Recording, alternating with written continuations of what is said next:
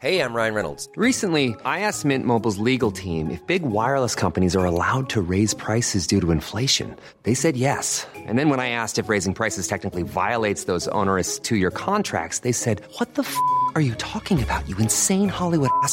So to recap, we're cutting the price of Mint Unlimited from $30 a month to just $15 a month. Give it a try at mintmobile.com slash switch. $45 upfront for three months plus taxes and fees. Promo rate for new customers for limited time. Unlimited more than 40 gigabytes per month. Slows. Full terms at mintmobile.com.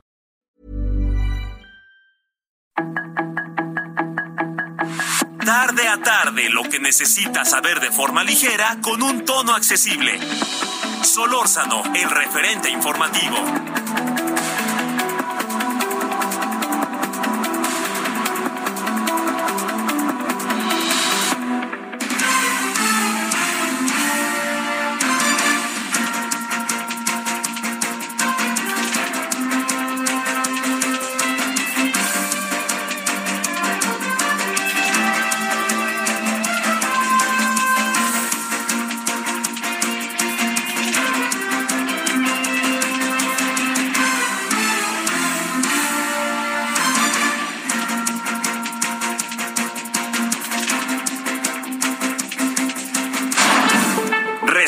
Informativo en el referente.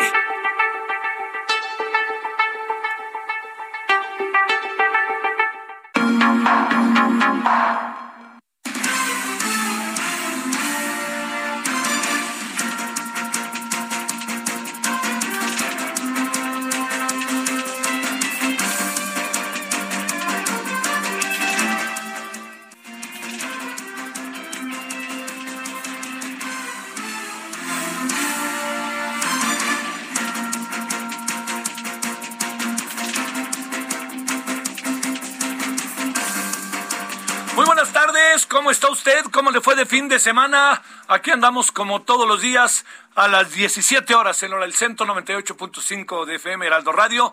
Gracias en nombre de todas y todos quienes hacen posible la emisión. Su servidor Javier Solórzano le desea buen lunes, buena semana y que las cosas anden bien. Ya ahí paulatinamente nos vamos acercando al verano. Todavía está lejos, ¿eh? Las vacaciones creo que empiezan el 28 de julio, por ahí. Bueno, ya al final tercera semana, cuarta semana de julio. Oiga, bueno, primero déjeme decirle que, que le agradecemos ayer, qué bárbaro, qué chubasco y granizada cayó en algunas zonas de la ciudad, sobre todo aquí en esta alcaldía, en la Benito Juárez, ¿eh? Híjole, fíjese, todavía ahorita uno va caminando, este, y alcanza a ver, pues, este, una gran cantidad de hojas que se cayeron, pues, por la fuerza. En algunas zonas todavía está hielo del granizo, usted dirá. Y bueno, más allá de lo que le pasó ahí a un centro, a una tienda, este, relativamente cerca de aquí, en donde pues por fortuna no pasaron las cosas a mayores, pero sí fue una, una, fue una, eh, una granizada, eh, pues bueno, hasta cierto punto medio excepcional, diría yo. Pero fue una granizada brava, ¿eh? Bravísima la de ayer. Espero que si vive usted en la Ciudad de México le haya tocado allí en su casa. Era domingo en la tarde, que eso hacía que las cosas estuvieran quizá un poquito más tranquilas porque estaba usted en casa. Bueno, oiga, eh, a ver, eh, ayer, ayer en Toluca, la mera nuca, como diría la canción, eh, Morena, yo creo que dígase lo que se diga, Morena ayer mostró músculo. Hay muchas cosas, ¿eh? No es solamente eso, ¿no? También uno sabe que ese músculo se muestra a través de diferentes variables. Es un partido en el poder, es un partido que cada vez gobierna más estados y municipios del país, que cada vez gobierna más congresos locales y que este, tiene que prepararse para la vida sin López Obrador. Ah, la gran pregunta es si va a haber vida sin López Obrador o no. Y si López Obrador va a acabar siendo, aunque esté en la chingada, quien es quien mece la, la, la, la cuna, ¿no? Que es la mano que mece la cuna. Ese es un asunto que no hay manera de saberlo. Se pueden decir mil elucubraciones.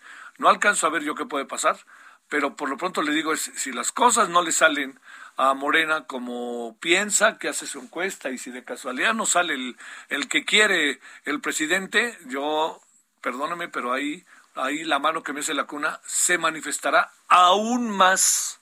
Se va a manifestar, pero así, aún más.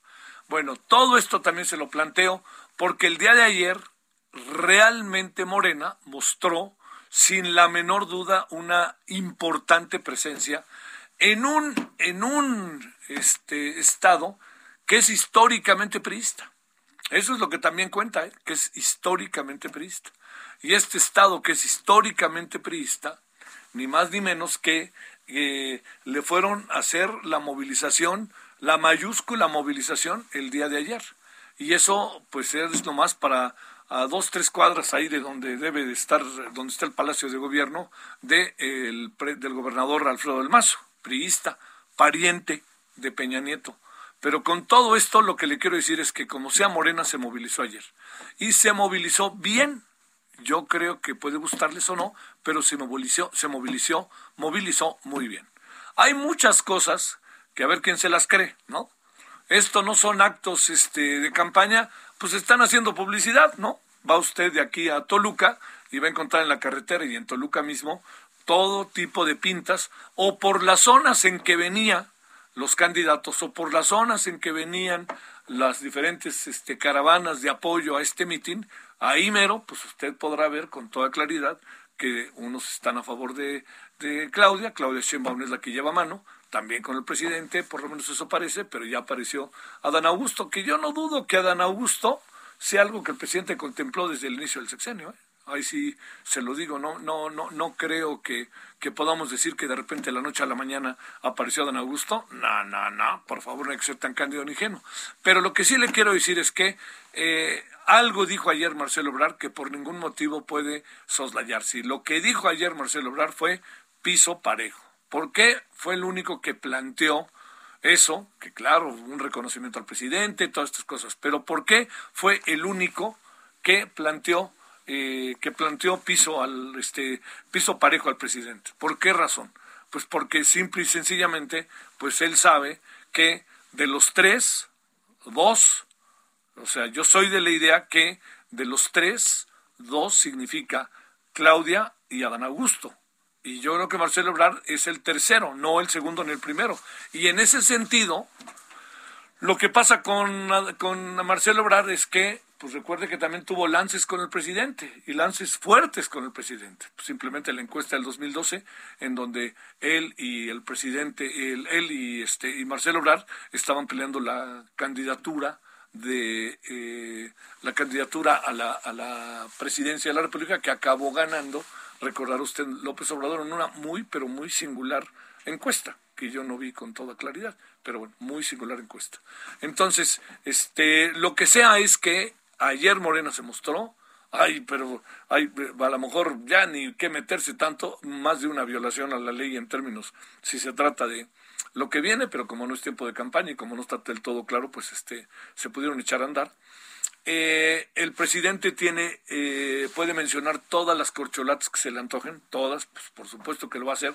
Ya está, ya está, manda este corcholatas de otros partidos, ¿no? Que se ha dedicado a hacer eso. Pero lo que sí le digo es que ese proceso de corcholatas al interior de su partido, por más que aparezca Tatiana Cloutier, por más que aparezca quien quiera, el que, el que quiera, ¿no? Así, el único, los únicos son tres. Y de esos tres, si usted me permite, creo que son dos. Así, tal cual. Vamos a ver a la merora, pero en esta vida, como todo en la vida, siempre hay un plan B. Pero, ojo, oposición. Lo que ayer mostró Morena es una prueba de lo que puede ser capaz en el 2024. El principal enemigo de Morena es Morena. Yo no veo a la oposición, a la oposición parándose enfrente. El principal enemigo de Morena es Morena y si le parece, pues ahí dejémoslo para que ahora platiquemos con Agustín Basabe para ver Agustín qué nos dice al respecto, ¿no? Él los conoce, conoce al PRI, conoce al presidente, conoce a Morena, y a ver qué, qué, qué planteamiento tiene, cómo él ve las cosas. Y yo sí le digo que ayer me parece que se echaron a andar muchas, muchos, este, muchos elementos que muy previsiblemente vamos a acabar viendo al paso del tiempo en relación a las elecciones del 2024 e incluso 2023 e incluso Estado de México y Coahuila. Bueno, ese es una de las de las eh, de los asuntos que tenemos este día. otro de los, de los asuntos que tenemos es el que ya hablamos el viernes, pero vamos a darle una segunda vuelta. El tema de la moratoria constitucional. Eh, la verdad que yo entiendo toda la polémica que hay, pues trato de participar de ella en el sentido de aprender qué dicen unos, qué dicen otros. Yo tengo muy claro que para mí el, el planteamiento respecto a la moratoria constitucional es moratoria constitucional. No, no estoy, no estoy seguro que sea lo más indicado, así así, así como se lo planteo, lo más indicado como estrategia de la oposición, porque hay muchas, pero muchas, muchas cosas que pueden estar en juego a través de la gobernabilidad, por más que se quiera o no al actual gobierno, que puedan ser beneficiados la sociedad y que por principio de moratoria no va, este, no, no alcanzo a, no, no alcanzo a apreciar muy bien este, de qué se trate. Y bueno, y también ahí las imprecisiones del presidente, yo no voy a meter en eso, no me voy a meter en eso, no creo que tenga sentido, que si, si alguien trabajó con alguien y no con alguien, yo, este, no, eh, ha sido muy claro lo que yo pienso, no está, está de más repetirlo, y también le quiero decir que ha sido muy claro que yo creo que todo lo que tiene que ver con eh, el desarrollo del trabajo periodístico, por sus actos los conoceréis. Y yo creo que ahí están los actos que hablan muy bien de mucha gente, para que no, ya, para que si quieren no particularice y nos echemos a andar. Bueno, aquí andamos, oiga, 17 con 11 en la hora del centro, gracias que nos acompaña. Hay buenos asuntos esta tarde, de los cuales abordaremos hoy aquí y los abordaremos a, a las 9 en el 8. Ah, sonó bonito, ¿no? Fíjese, a las 9 en el 8. ¿Por qué? Porque ya estamos de nuevo en televisión abierta, en el canal 8.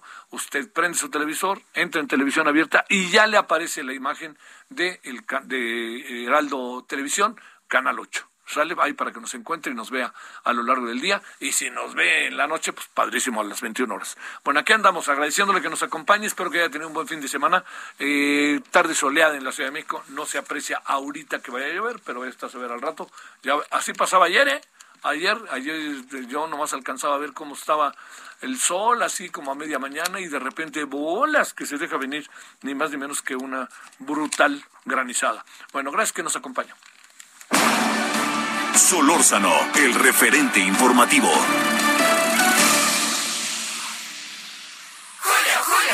Llega a la moda. Aprovecha el 2x1 en todas las playeras y camisas de manga corta, shorts y bermudas para caballero. Sí, 2x1 en playeras, camisas, shorts y bermudas para caballero.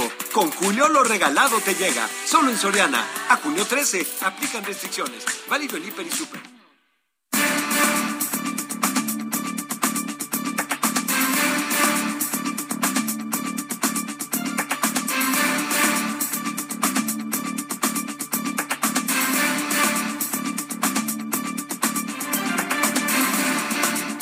Bueno, aquí andamos agradeciéndole entonces que nos acompañe. Antes de subirse un avión, le saludamos con mucho gusto a Agustín Basabe, analista político. Querido Agustín, ¿cómo has estado? Hola Javier, buenas tardes, ¿cómo te va? Nos apuramos antes de que huyas, como dicen luego en el béisbol, ¿verdad? Este, ¿qué piensas de lo de ayer? Yo digo que es un acto en donde como se hace mostró músculo y movilización. ¿Cómo ves las cosas después de lo que pasó ayer? Mira, yo, yo creo que está muy claro eh, quiénes son los, digamos, los que autorizó el presidente López Obrador como candidatos o precandidatos. Son esos tres que se presentaron ayer. No me parece mal que, se presenten un domingo en un eh, acto de este tipo. Habría que checar la legalidad de lo que han anunciado, que dicen que en los fines de semana, en sus ratos libres, van a hacer campaña. Habrá que ver si eso se puede hacer de acuerdo a la legislación. Pero lo que no me queda eh, cabe la menor duda es de que el presidente López Obrador va a escoger con el dedo encuestador, como yo le llamo, al candidato o la candidata de Morena.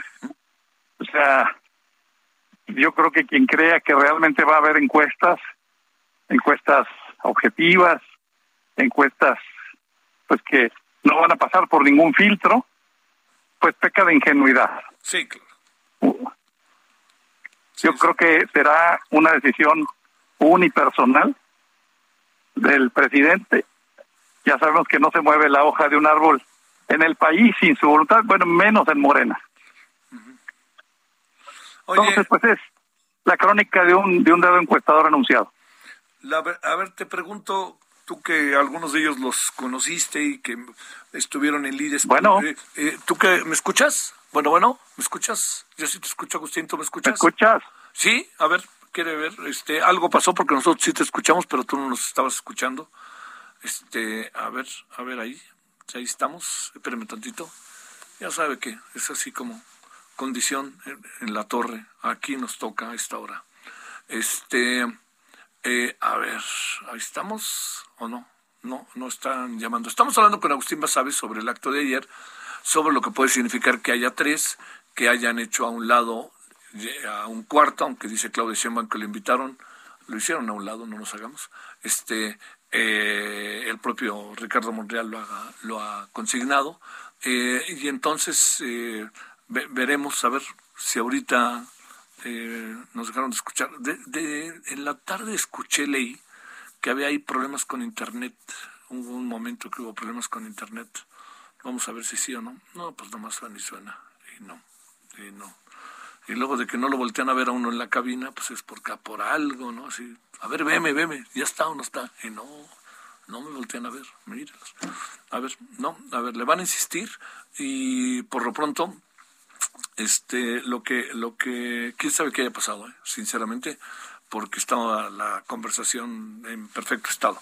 Bueno, mire, eh, le- lo que le quiero mencionar es que también está la otra variable. Y esa otra variable es ni más ni menos que la variable que tiene que ver con el Estado de México mismo. No es casual que el mitin haya sido en el Estado de México. Claro que la cercanía a la capital es lo que hace que también sea en el Estado de México. No puede ser en Coahuila, en donde también en Coahuila sé que van a echar toda la carne al asador, pero en Coahuila se ve muy fortalecido el PRI. A ver, Agustín, ahí si me escuchas. Sí, ahora sí te escucho. Muchas gracias, Agustín. A ver, déjame plantearte variables. Este, ¿serán tres o serán dos? Estoy pensando en que Marcelo Ebrard ayer dijo piso parejo. Y de plano, ya, y de plano ya hicieron un lado a Ricardo Monreal. Sí, claro. Bueno, yo creo que Ricardo Monreal hace mucho que lo hicieron a un lado. Es evidente que no le simpatiza el presidente. Porque con malos ojos, que lo considera, no sé, que no es eh, suficientemente sumiso. Yo creo que le está fuera desde hace tiempo de Morena. Y van a ser tres, sí creo que van a ser tres estos tres que estuvieron ahí. Pero a final de cuentas, pues será uno y será el que quiera Andrés Manuel López Obrador. O la que quiera. ¿Tú ves que está en los ánimos del presidente Marcelo Ebrard o nomás está Dan Augusto y Claudia Sheinbaum? Yo, bueno, a mí siempre me ha parecido que Claudia Sheinbaum es la consentida, es eh, la predilecta del presidente, la que está más cerca de su corazón. Vamos a ver si le alcanza, solamente en términos que se complicaban mucho las cosas, de que no diera para en las encuestas. En fin, que hubiera una crisis económica en el país, algo muy serio. Pensaría, creo yo, él en otras opciones. ¿Está cerca Marcelo Ebrard o no del presidente y sobre todo después del Sí, 2012? sí, no, sí, sí está, pero, pero bueno, una cosa es ser secretario de Relaciones Exteriores y sacarle las castañas del fuego, y otra muy distinta es ser candidato presidencial y perfilarse para sucederlo en caso de que gane Morena, porque ahí sí, pues, el presidente no quiere que haya otra agenda, que, Sí. que no sea la continuación de la 4T, Ah. y creo que Marcelo sí tendría agenda propia. Este, Monreal definitivamente fuera. ¿Perdón? Monreal definitivamente fuera. Yo creo que sí. Yo creo que desde hace tiempo está fuera. Sí, Eh, me parecen clarísimas las señales. sí, sí, sí. Y las señales no solo del presidente hacia él, sino de él hacia el presidente también. Él está ya en, pues, en franca rebelión. Ajá. Yo creo que él sabe que no, que no puede ser candidato por Morena y está planeando alguna otra cosa. A ver, segundo, para, para ir cerrando, este, Agustín, te planteo, todos los nombres que menciona el presidente, que si Tatiana, que si no sé qué, son, este, son ya ni fintas, ¿no? Son nomás, este, referencias, este, que así como llegan se van, ¿no? Te, te estoy perdiendo otra vez, Javier. A ver, te digo que si, si las otras referencias que hace el presidente eh, de otras personas que pueden ser candidatos de Morena son simples, este, son, son, son dist- distractores, ¿no? Sí, yo, yo creo que son relleno, aunque mira, un político inteligente siempre tiene abiertas todas las opciones. En caso de que se complique el escenario, que haya una crisis, que se le caigan eh, los otros aspirantes, en fin, no puede él tampoco cerrar la puerta a otras opciones como como emergencia, digamos, o, o salida, eh, pues sí, de urgencia, ¿no? Este, ¿mostró músculo Morena ayer? No, no te escuché, perdón. ¿Mostró músculo Morena ayer? Ah, bueno, pues sí, aunque pues también habría que ver cuántos acarreados, ¿verdad? Sí, claro. ¿Qué tanto, qué tanto fue movilización no solamente de facilitar el transporte a quien quiere ir, sino de llevar, llevar a gente, ¿verdad? No lo sé. Sí. Eh, pero bueno, sí, que tiene base social la tiene. Sí. El observador y la 4T la tienen, ya la demostraron en la consulta revocatoria. O sea, tienen un piso de 15 billones. ¿No? No, no es menor. No, claro que no. Oye, y por último te pregunto, este Agustín Basabe, eh, ¿Qué interpretas que quiso decir ayer Marcelo Obrador cuando dijo piso parejo? Pues que él también intuye que pues que hay una cierta preferencia hacia eh, Claudia Sheinbaum, ¿no? Eh, eso es lo que yo creo, me suena a eso. Y que dice, pues, este, vamos a ser parejos, ¿no? Este, que haya piso parejo, pero bueno, pues las encuestas, yo creo las encuestas van a pasar antes por López Obrador. No, pues sí, sí. Pero dijo, Mario Delgado aparece ahora como líder muy líder, ¿no? Sí. ¿Qué piensas de eso? Eh, perdón, no te escuché. Mario Delgado aparece como líder muy líder del PRD, ¿es cierto o no? ¿Como líder de qué?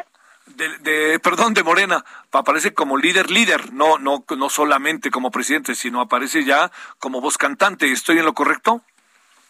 Bueno, sí, pero siempre imitando, recitando, repitiendo lo que dice López Obrador, o sea, no, no aporta una idea diferente, una palabra distinta al discurso de López Obrador, es una repetición constante, una mimetización absoluta a, a, López Obrador, ¿no?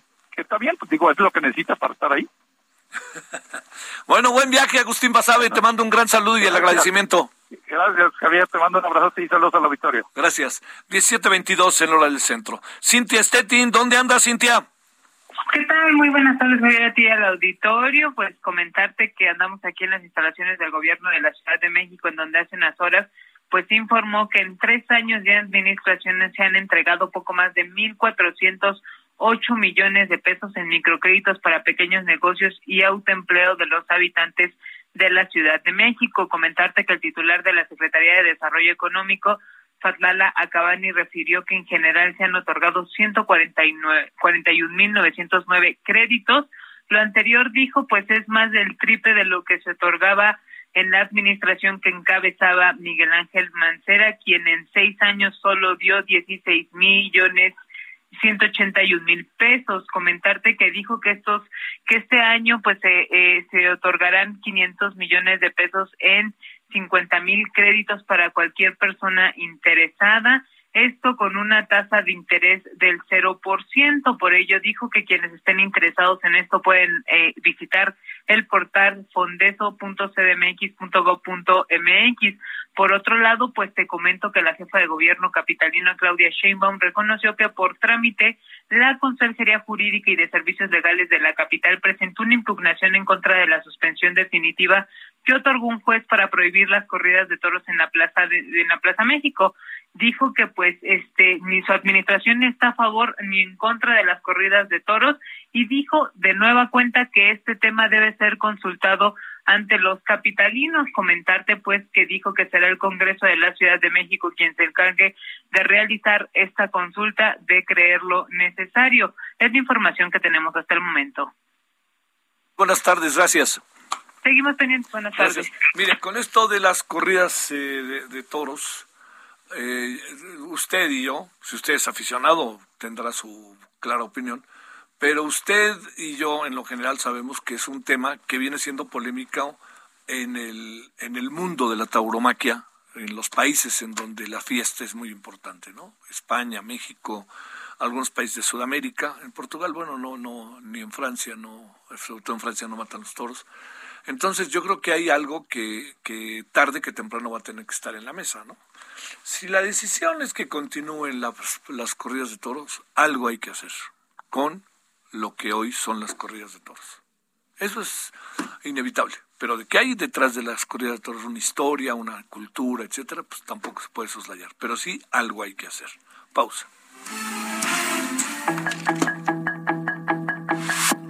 Referente informativo regresa luego de una pausa.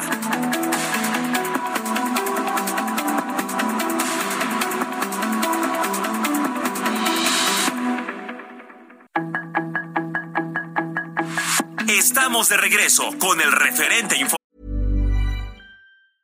Hey, I'm Ryan Reynolds. Recently, I asked Mint Mobile's legal team if big wireless companies are allowed to raise prices due to inflation. They said yes. And then when I asked if raising prices technically violates those onerous two year contracts, they said, What the f are you talking about, you insane Hollywood ass?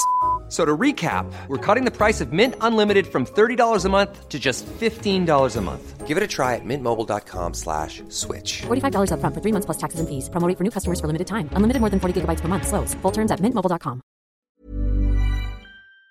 informativo.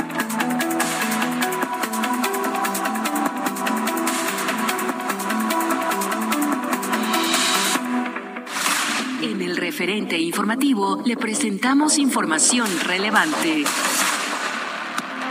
Oposición y organizaciones imponen 50 juicios contra el recorte al Instituto Electoral de la Ciudad de México. Morena comienza disputa por la sucesión rumbo a las elecciones de 2024. Movimiento Ciudadano rechaza hacer destapes para elección del Estado de México. Casos activos de COVID-19 incrementan casi 300% en Hidalgo. Caravana migrante que salió de Tapachula, Chiapas, llega a Coahuila. Detectan seis tomas ilegales de agua en Nuevo León. Balacera en Reynosa entre la policía y criminales acaba con un oficial herido. Tropas rusas controlan más del 70% de Severodonetsk. Desigualdad en México es mayor de lo que era hace 50 años, asegura Banjico. Con este look llegaré apantallando a todos. Si los quieres apantallar, que le lleguen a la pantalla Sharp de 70 pulgadas 4K Smart TV a 14,990 y pantalla BIOS de 32 pulgadas Smart TV a solo 3,490 pesos. Con Julio, lo regalado te llega. Solo en Soriana. A junio 16. Aplican restricciones.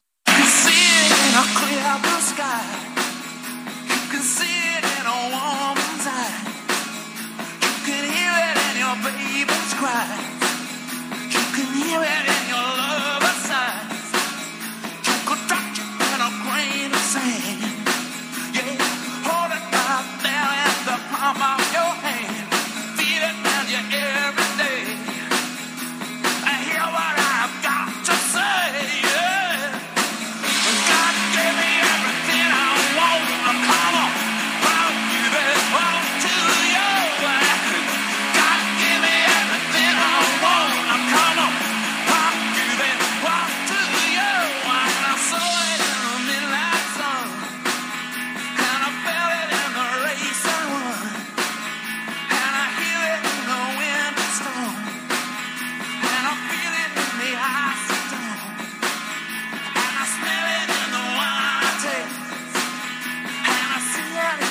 Estamos escuchando a los Rolling Stones, a Mick Jagger, que tenía conciertos estos días y que le da que. Perdón, ¿qué dije? Ay, solo. Oh, mira, ahora sí que me enseña a la Merinela a hacer gancitos. Bueno, este. Mick Jagger, para que no sea regañado, este. Solito, solito. Ah, con Lenny Kravitz. Bueno, Mick, bueno, Mick Jagger y Lenny Kravitz están interpretando God Give Me Everything. ¿Por qué razón? Porque eh, Mick Jagger iba a cantar estos días con los Rolling Stones y se tuvo que suspender porque le dio COVID. Le anda dando COVID otra vez a mucha gente, así que todos tengamos el mayor de los cuidados, ¿no? Bueno, 17.33 en la hora del centro.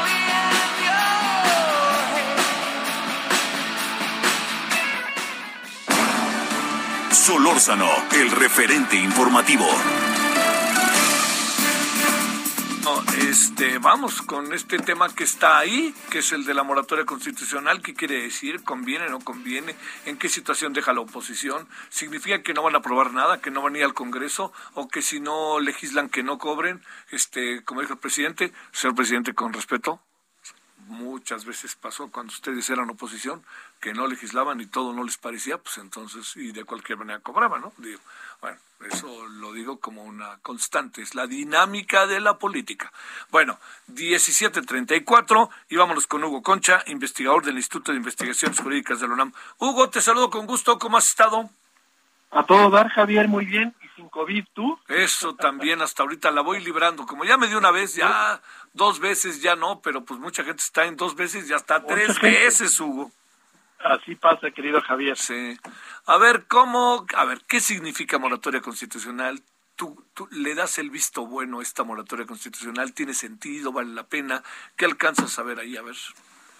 A ver, formalmente sí, tiene todo, o sea, tiene toda la, ¿cómo puedo decir? La legalidad del mundo, o sea, la oposición en la alianza que armaron, la cual están totalmente legitimados para hacerla, frente a un régimen pues que tiene mayoría, entonces saben ellos que independientemente pues no llegan a ningún lado, ya les funcionó estar juntos, eh, hay quien dice que mejor o peor, pero bueno, ya, ya probaron las mieles de estar juntos, tener más fuerza, y frente a esto pues se les ocurrió a los líderes de los tres partidos de la alianza, eh, de Va por México, pues decidir que van a hacer una moratoria constitucional. ¿Qué quiere decir? Pues se ponen de acuerdo para decir no vamos a aprobar absolutamente ninguna ningún proyecto o iniciativa de reforma constitucional que el presidente López Obrador quiera pasar de aquí a que termine su sexenio. Ahora, ¿es legítimo? Sí. ¿Es legal? Sí.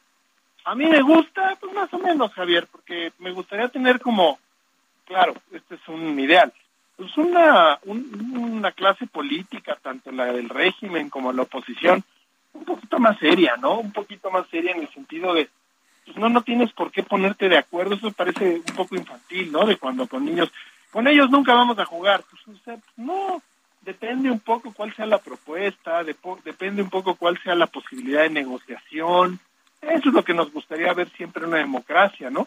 Que, la, que los distintos partidos políticos, independientemente de la configuración que existe a nivel Congreso, a nivel gobierno, pues siempre tengan la capacidad de buscar lo mejor para el país. Y eso significa pues, siempre de las distintas propuestas e iniciativas, en caso que se pueda, pues negociar para obtener lo mejor. El decir de antemano no vamos a aceptar absolutamente nada, pues ya trae una carga política y cierta carga de intolerancia que me parece fuerte. Les está respondiendo a un régimen que ha mostrado intolerancia en muchas cosas, les está respondiendo, como diría el clásico, con una cucharada de su propio chocolate. Sí, claro. Sí, sí, sí. Eso se entiende, eso se entiende, se vale, por supuesto que se vale. Eso de que les van a, los van a castigar, no, no, no, no, con la misma tontería aquella de que los quieren meter a la cárcel por traicionar a la patria. No, ese es su trabajo. Ahora, lo podrían hacer mejor, que lo podrían hacer de mayor calidad, sin duda alguna, ¿no? A ver, oye, el presidente dice que acudirá al marco legal si hay bloqueo. ¿Qué quiere, qué quiere decir eso, Hugo? Pues habría que preguntarle al presidente, pero el presidente de marcos legales, hijo, la verdad es que no entiende mucho, ¿eh?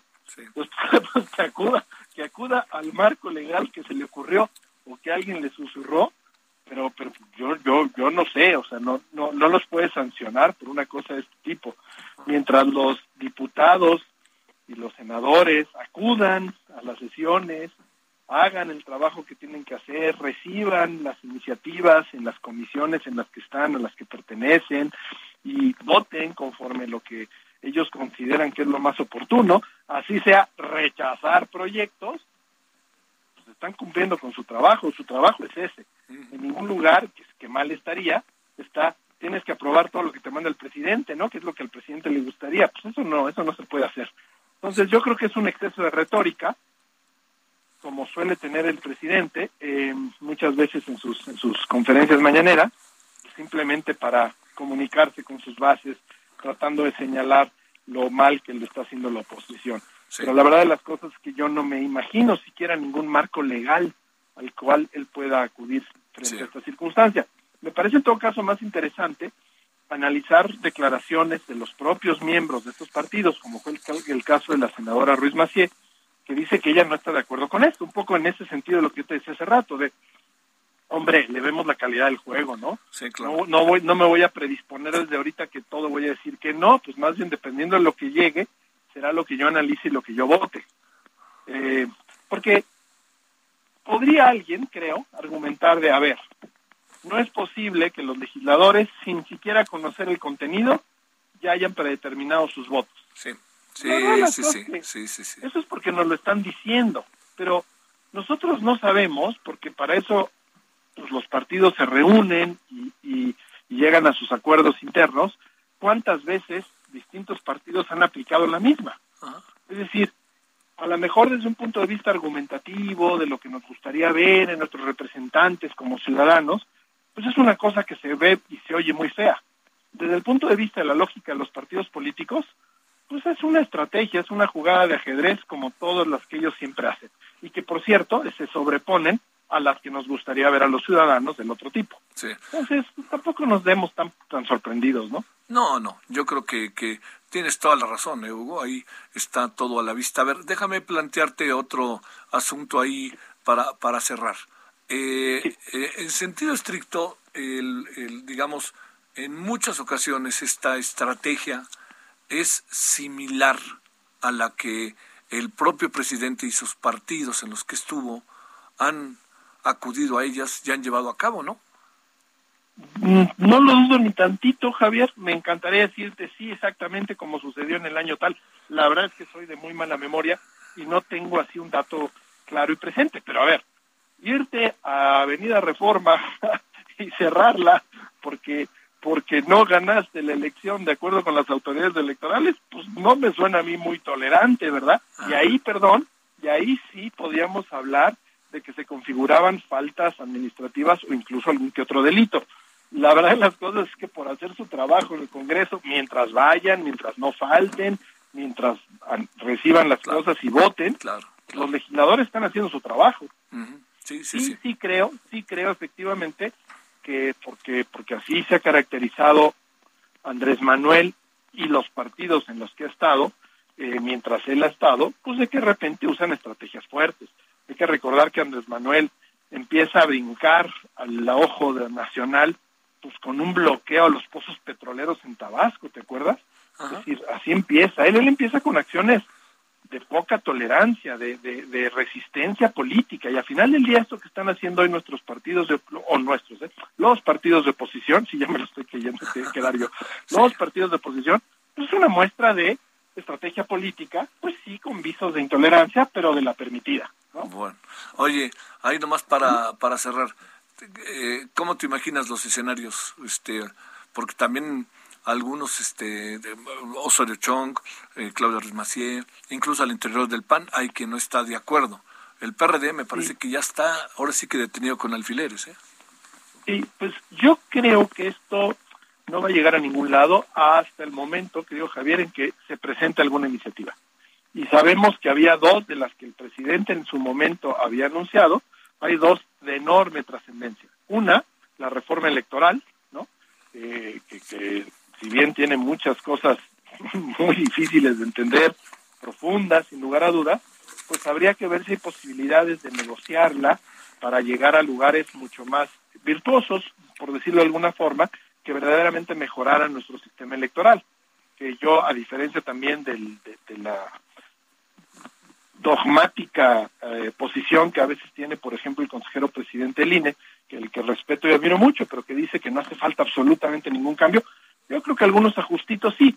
Entiendo la posición, porque si abres la caja de Pandora no sabes a dónde llegan los cambios, ¿no? Eso también lo entiendo. Pero, pero en fin, sí creo que la reforma electoral podría, yo sí me la puedo imaginar, una, ser una reforma electoral virtuosa, que tuviera cosas buenas para el futuro. Y luego, por otro lado, está todavía más delicada, la reforma que anunció el presidente para el ejército, ¿no? En donde quería ya formalizar Todas, todas las actividades a la Guardia Nacional, a todo, hacerla parte del ejército.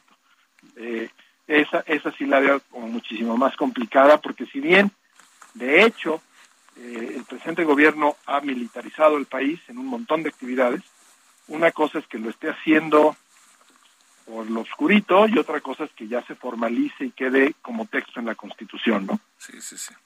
Bueno, pues este Hugo Concha, investigador del Instituto de Investigaciones Jurídicas de la UNAM, te mando un gran saludo y, y mi agradecimiento, Hugo. Un fuerte abrazo, querido Javier. Muy buena tarde. Gracias. 17:44 en hora del centro. Solórzano, el referente informativo.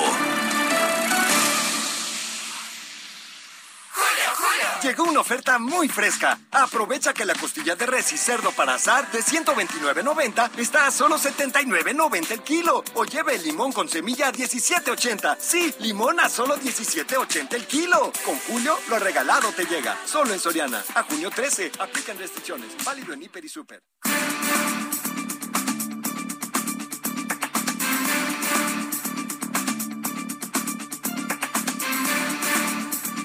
17:44 en la hora del centro. Víctor Hernández, coordinador del Diplomado en Seguridad Nacional de la Universidad Iberoamericana allá en Puebla.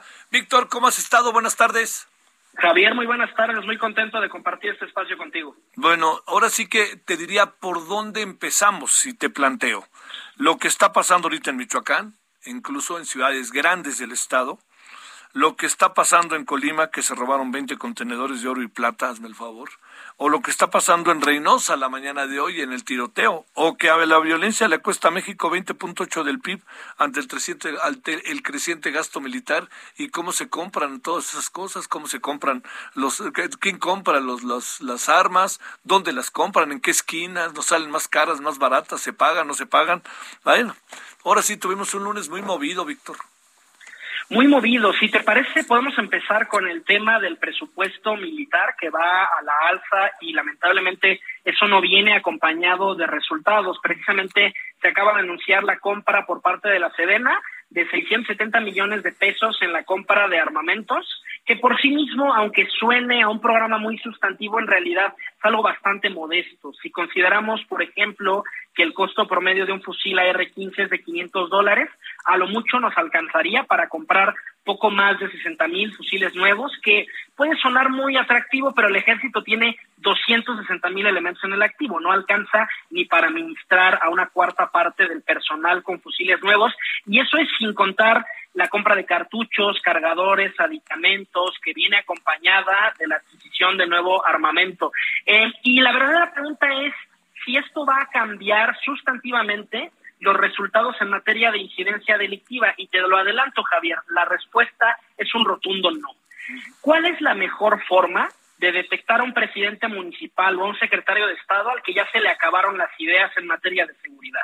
Compra patrullas nuevas y compra pistolas nuevas de poco sirve comprar nuevo equipamiento si los policías y militares que están en las calles no son capaces de judicializar las detenciones que hacen. Porque tú puedes disfrazar un elemento de Rambo, pero si no sabe llenar un informe policial homologado, si no sabe cómo conducirse en una audiencia donde lo va a increpar el juez, el MP, el abogado defensor, de poco sirven los fusiles nuevos. Y el propio secretario de Marina de su propia boca lo acaba de admitir públicamente. No puede ni llevar a los tribunales a los marinos que se roban uniformes, mucho menos van a poner orden en las calles. Sí, claro, tienes razón, ¿no? Oye, sí Sí, hay que entender, Javier, que a la delincuencia no se le derrota en las balaceras, sino que se le derrota en los tribunales, con sentencias, con incautaciones, con medidas reparatorias, con extinción de dominio, con la ley en la mano. Las pistolas solamente son una parte del largo ciclo de impartición de justicia. Bueno, a ver, segundo asunto, ¿qué pudo haber pasado con estos contenedores que aunque no los robaron exactamente en la zona que estaba en vigilancia, pues los venían fildeando, ¿no? Claro, a ver, eh, hay que entender en contexto que Colima tiene una fuerte presencia de la delincuencia organizada, muy en particular del cártel Jalisco Nueva Generación.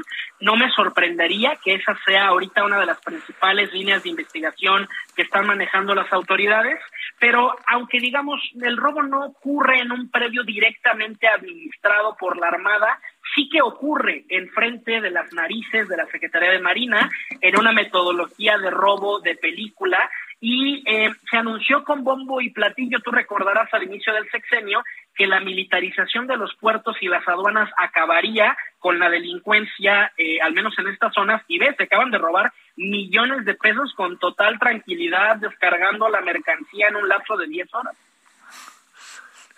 Y además, este, espérame, es tan fácil esconder este, esos, todos esa cantidad de contenedores, no hay manera que no los hayan encontrado todavía. Mira, algo que llama la atención es que los defensores de la militarización de la seguridad pública, en este caso de los puestos, de los puertos, eh, tienen como único argumento que repiten como muletilla que las Fuerzas Armadas tienen el respaldo de la gente, que siempre salen bien evaluadas en las encuestas de percepción del INEGI, pero si algo nos ha demostrado este sexenio es que popularidad no es sinónimo de eficiencia. En lugar de andar comprando pistolas nuevas, mejor que construyan capacidades de investigación, unidades de inteligencia, porque ni mil elementos dando vueltas en círculos en un municipio se comparan con el trabajo que pueden hacer 10 agentes bien entrenados con los recursos tecnológicos y materiales que necesita cualquier detective y esa no es la tendencia en esta administración. O sea, dicho de otra manera, ¿vamos a tardar en encontrarlos o qué? Eh, si no es que ya va a ser prácticamente imposible. Al final, la mejor forma de realizar este tipo de atracos es justo no tener la mercancía en un mismo lugar, dividirla en contenedores más pequeños, ¿no? Los propios dueños eh, de este material robado admiten que no venía foliado y que en ese sentido va a ser más fácil todavía ocultarlo. Entonces, eh, pues bueno, yo creo que esto también es un llamado muchos empresarios en los últimos años han optado cada vez más por opciones de seguridad privada precisamente ante el fracaso de las autoridades en prevenir y en reaccionar a este tipo de incidentes. Oye, a ver, por último, bueno, no por último, ¿qué pasa en Michoacán? Este despliegue el día de hoy, que de repente ya hasta parece que lo que quieren es un poco como asustarlos o hacerlos un lado para que al rato regresen y este dos, tres días estar en tranquilidad y al cuarto ya voy de vuelta. ¿Qué anda pasando en Zitácaro? En eh, Uruapan? ¿Qué anda pasando en estas zonas? Javier, estamos viajando en el tiempo. Yo todos los días me levanto y veo los titulares y me da la impresión de que volvimos al sexenio de Felipe Calderón. Despliegues masivos de militares a todos los estados, muy en particular en Michoacán. Y no hay que olvidar que Michoacán es el estado que inauguró la guerra contra el narcotráfico y todos los presidentes han hecho alguna forma, algún refrito del operativo conjunto Michoacán y los fracasos se acumulan. Calderón presumió desarticular la familia michoacana que después mutó en los caballeros templarios. Enrique Peña presumió desmantelar a los caballeros templarios y ahora está la nueva familia michoacana. Las Fuerzas Armadas son buenas para aplacar temporalmente los estados, pero si en ese lapso de tiempo no reconstruimos las policías locales, no construimos capacidades en las fiscalías estatales, la delincuencia va a regresar tan pronto como se vaya el ejército, porque lo que nos ha demostrado la guerra es que así como se nos incendia un estado, se nos incendia otro y hay que redesplegar a ese personal. y la única corporación que sí tiene presencia, sí o sí, en todos lados, es la policía municipal, no el ejército. El ejército llega a petición y en condiciones muy acotadas y después se tiene que ir. Híjole, híjole. Oye, ¿quiere decir que así seguiremos o, qué pasará finalmente? digamos, todo sigue igual en este en, el caso de, Michoacán. Eh, a mí lo que me preocupa realmente es que la estrategia de seguridad se ha vuelto impermeable a la evidencia. Eh, si no mal recuerdo, sí mismo Michoacán, donde el, gobernador tiene esta idea de crear una guardia estatal como una especie de reflejo de la Guardia Nacional, y estamos reviviendo los mismos patrones de los 15 años de guerra. Estas ocurrencias de crear nuevas policías, te acordarás del caso de Fuerza Civil en Nuevo León, que la promovieron como una corporación militarizada, bien disciplinada, bien leal, y este sexenio ya hasta la quieren desaparecer. Eh, y el gran problema es ese, que sabemos que los militares en las calles solamente son una aspirina, son un paliativo al delito, pero seguimos sin entrar a las soluciones de fondo. Yo me preocupo, yo me pregunto si hace 15 años hubiéramos empezado el fortalecimiento de las policías locales, la depuración de las fiscalías, si hubiéramos optado por opciones locales de la seguridad, ¿dónde estaríamos? Pero llevamos cada vez más un sexenio tras sexenio con este discurso de solo un momentito más los militares en las calles, solo un momentito más en lo que reconstruimos las policías y ningún presidente ha hecho medidas presupuestales para reconstruir a las policías municipales. Cierro con el caso de Reynosa, Tamaulipas, en donde hoy se reportaron y bueno están en los en las redes, este balaceras en donde se ve que sea, la policía ataca o la atacan a lo largo de un buen rato en la, las primeras, no, yo diría ya era la luz del día como las siete, ocho de la mañana. ¿Cuántos miles de militares hemos desplegado entre estos dos estados, Michoacán y Tamaulipas? ¿Cuál es la mayor prueba de que tenemos que cambiar el enfoque de la estrategia. Y fíjate, Tamaulipas tiene una doble tragedia, porque no solo han sido asolados por la delincuencia, también por parte de las autoridades. Los Zetas que operan en Tamaulipas son ex personal de fuerzas especiales del ejército. Ahorita hay una investigación por presuntas eh, desapariciones forzadas cometidas por personal de fuerzas especiales de la Armada de México en 2018. La gente de Tamaulipas ya no sabe en quién confiar porque lo lastiman los delincuentes y también los lastiman sus propias autoridades. Oye, y en Reynosa acabamos de pasar este proceso electoral. Bueno, Víctor, te quiero agradecer mucho que hayas estado con nosotros. Javier, muy buenas tardes. Mi Twitter, arroba arbitrus1805. Muchas gracias. Eh, Víctor Hernández, coordinador del Diplomado en Seguridad Nacional de la Universidad Iberoamericana en Puebla. Ya nos vamos, oiga, a ver, en la noche, acuérdense que ya estamos en el 8, entonces para que en la noche nos, nos vea eh, en teledirecta junto con los otros canales de televisión de paga, que se le llama, que nos puede ver. Y también tendremos parte de lo que hemos platicado esta tarde, más asuntos que le, creo que le pueden ser de interés hacia la noche. Pásela bien, todavía y tarde, adiós.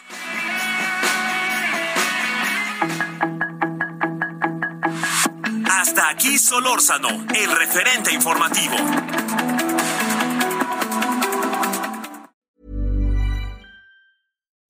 When you make decisions for your company, you look for the no-brainers. If you have a lot of mailing to do, stamps.com is the ultimate no-brainer. Use the stamps.com mobile app to mail everything you need to keep your business running with up to 89% off USPS and UPS. Make the same no-brainer decision as over 1 million other businesses with stamps.com. Use code program for a special offer. That's stamps.com, code program.